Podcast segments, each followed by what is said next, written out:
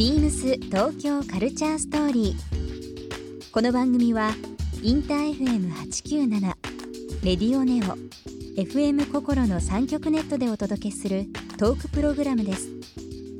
案内役はビームスコミュニケーションディレクターの土井博。志今週のゲストは造園家でグリーンディレクターの斉藤太一です。2011年に植物のプロ集団であるソルソを立ち上げられた斉藤さん。近年は有名建築家とのコラボレーションや話題の施設の多くを手掛けるなど幅広く活躍されています。そんな斉藤さんに人建築植物とのバランスを保つライフスタイルについてやこれからの夢についてなどさまざまなお話を伺います。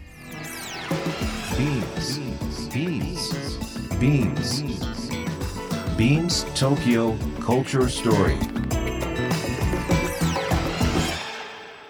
Beams Tokyo Culture Story This program is brought to you by Beams ビームスありとあらゆるものをミックスして自分たちらしく楽しむそれぞれの時代を生きる若者たちが形作る東京のカルチャー。ビームス。東京カルチャーストーリー。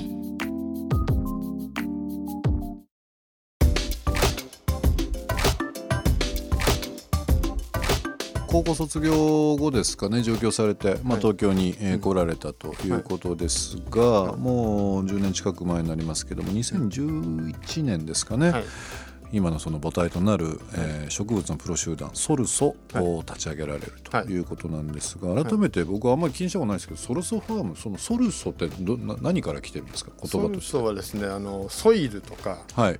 ソウル魂ですね、はい。とかあとスペイン語でソルっていうはい。その、太陽ですね、うん。そういうソがつくものって結構ソルがつくものって結構あの、うんうん。園芸っぽいことがいっぱいあって、はいはい。でそれをこうそうなんですね。園芸はい。あるんですね。まあ、あの植物で太陽がはい。必要だしなるほど。土でしょとかっていうのでうん。こう、なんか園芸とかそういう畑とかにまつわる言葉を並べてた時に「ソル」っていう言葉がすごい多くて、ん。でそれをこう並べているうちに「まあ、ソルソル」とかって出てきたんですよね。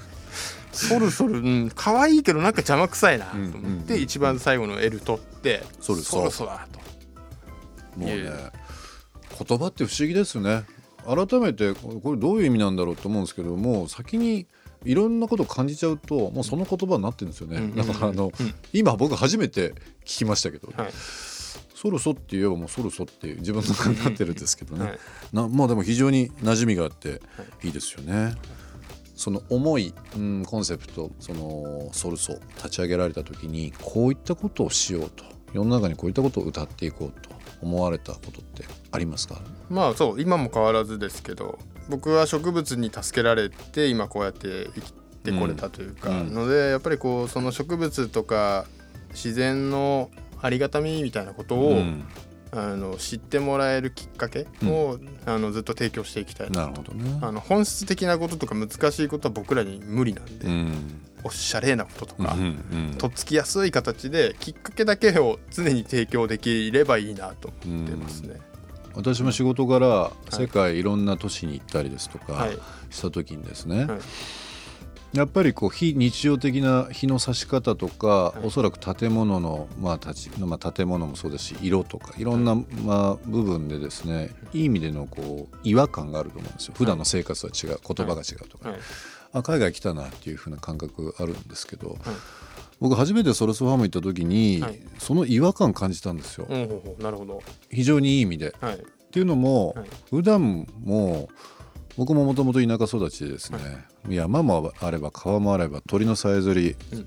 雨が降る時の土の匂い、いろんな部分知ってたはずなんですけどなんかその初めて川崎にあるソルスファームに行った時にですね、はい。すごい違和感でこれ外国からに来た感じだなっていうふうに思えたんですよね。はい。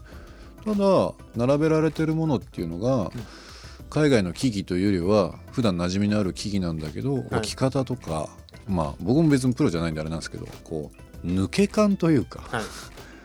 その一個の一枚の絵に置いた時のその緑の存在がですねいい意味で気持ちいい違和感があったのを覚えてるんですよね。すぐ友達にですねすっごい良かったよっていうのをいろいろ話したりまだ SNS がちょうど立ち上がり始めた時だったかな、そんなにまああのね、写真アップするって形じゃないですけど一時から若い方も多くてですねなんかこう写真を撮りに来たりだとか、はいはいね。緑を学びに来たりだとか、はい。なんかある意味いろんなものを教えてくれる場に変わっていくのをねこう一お客さんとして見てましたけどね。そのいい違和感今でも覚えてます。あれが2013年ですか？もう7年前ですね。そうですねはい。うんでまあ、えー一昨年の話になりますけども東京の一等地ですね南青山のグリーンフラワーマーケットという部分本当にこうビルとビルの間にポカンとあるスペースに緑の、えーが生む、まあ、都会のオアシスですねっていうのがありますよね。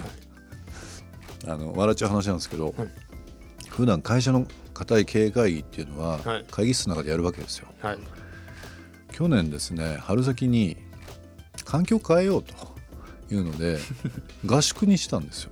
よくあるのそのじゃあ軽井沢とかいどっかっていうことじゃなくて、あえて東京に泊まって、はいこのソルソパークではい研修したんですよね。実はちょっと影で聞いてました、ね、っていうかその時斉藤さんばったり会いましたけどね。めちゃくちゃオープンに話されてるから大事なことをでもなんか本当に改めてその経営目線っていうのもある意味会社の目線もいいんですけど、はい。やっぱり今お客さんとか消費者の方が求めてる空気感って何なんだろうというのを見ながら感じながら会議するのもいいのかなと思って、うん。都会のオアシスというこのソルソパークの真ん中ではい。経営会議をさせていただいたっていうのもありましたね。いい会議になりましたか？うんなんか あでも普段は出ない発想出ましたよ。あ本当ですか？うん、やっぱりこう目線を変えるだけでもやっぱり違うかなっていうふうに思いましたね。あとあの昨年ですかね、1900えー、と2019年ですかね、神戸の北のエリア、えーにえーグリーンズファームオープンされたという部分で、僕これちょっとまだ行ってないんですけど、はい。神戸、まあこのラジオも関西の方あ。聞かれる方多くあなるほど。いらっしゃいますので、はい。ちょっとどうどういう内容になってるか教えてもらってもいいですか？ここはあの北野っていうちょっとこう、きえー外国っぽいエリアがあって、あの新神戸駅のすぐ脇なんですけど、でそこのお山の丘の上ですね。はい。にあの結婚式場と併設で、えー、とうちのお店がなるほど。であのまあお店自体ちっちゃいお店なんですけどあのそこには温室があったりとか、うん、ちょっとまあ目的なくてもうん、フラッあのト。フラッと来て、まあ、丘の上なんでちょっと遡って疲れたらちょっとコーヒーでも飲みながらゆっくりして帰ってもらえばいいなっていうようなまあ僕らって基本的にあまり商売いけないので 売る気あんのかってしょっちゅう言われますからね。あのまあそんな店です。いや本当に あのオーナー目の前にし なんですけど売り物っていう時ありますよね。そうですね存在感ありすぎて。びっくりしましたけどね、でも初めて見るものワクワクするものいまだにありますよ。あの斉藤さんのお店の中で。もうでかすぎて天井ついてるサボテンとか サーフボードみたいな形してるサボテンもあるしとかはいなんか楽しいですよね。うんまあ、神戸この北のエリアにオープンさ,、まあ、されたのがまあ去年ということで、はい。川崎の、えーソレソファーム南青山の、えーソレソパーク、えーグリーンズファームという部分ですが、まあ、本当にそれ以外に数々のものをされてると思うんですけども、はい。なんでしょうね飲食店とのコラボレーションあと洋服屋さんアパレルとのコラボレーションあと何ですかね変わったところっていうのもあれなんですけどもね。で皆さんがご覧いただけるやつとかだと蔦屋さん本屋さんとコラボしたりとか、うん。そういうのもありますし。そうですよでねすね。はい。でもなんかこう全てが、うん。まあ、えー緑だけの主張じゃなくて人が集うような場所とかまあ先ほどもお話ありましたけども建物とのはい。こう組み合わせというそうですね。はい。部分ね、非常に世界観があってまあなんかおしゃれおしゃれじゃないって斉藤さんおっしゃってましたけど、いや非常に洒落てますよやっぱり。あありがとうございます。うん。だからなんかこういまだにあの植物っていうのはまあ私たちはまあ生活というか人間に最も必要な部分の一つでもあると思うんですけども、ここ5年10年本当に斉藤さんのこういうプロデュースがきっかけになったと思うんですけど、部屋に何か植物をねはい。置いたりだとか、うんうん。まあ造作するとかうん。やっぱり増えましたよね。そうかもしれないですね。うん。うんそのなんかこう感じた部分ってありますか？もうライフスタイルの中に取り込む、まあ、緑っていうのがあると思うんですけど、はい。お客さんが変わったっていう部分ってあったりします？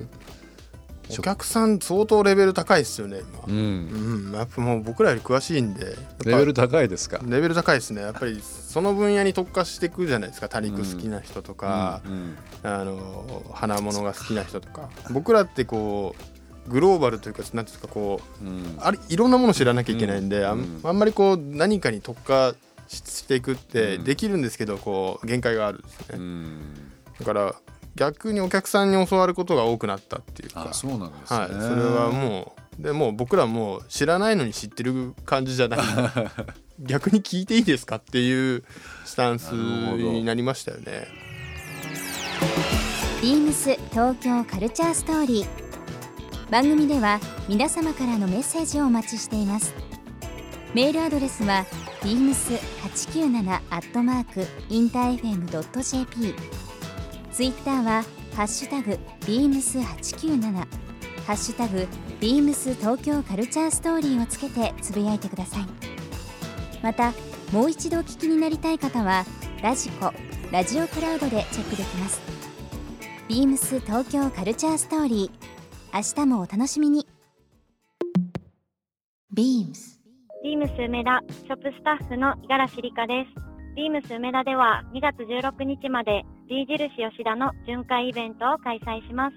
通常展開のない B 印吉田外観山限定アイテムの東京スタンダードとグローバルスタンダードの2つのラインを中心にバッグやウォレット、キーケース等を販売します。ぜひご来店ください。Beams 東京カルチャーストーリー Beams Tokyo Culture Story. This program was brought to you by Beams.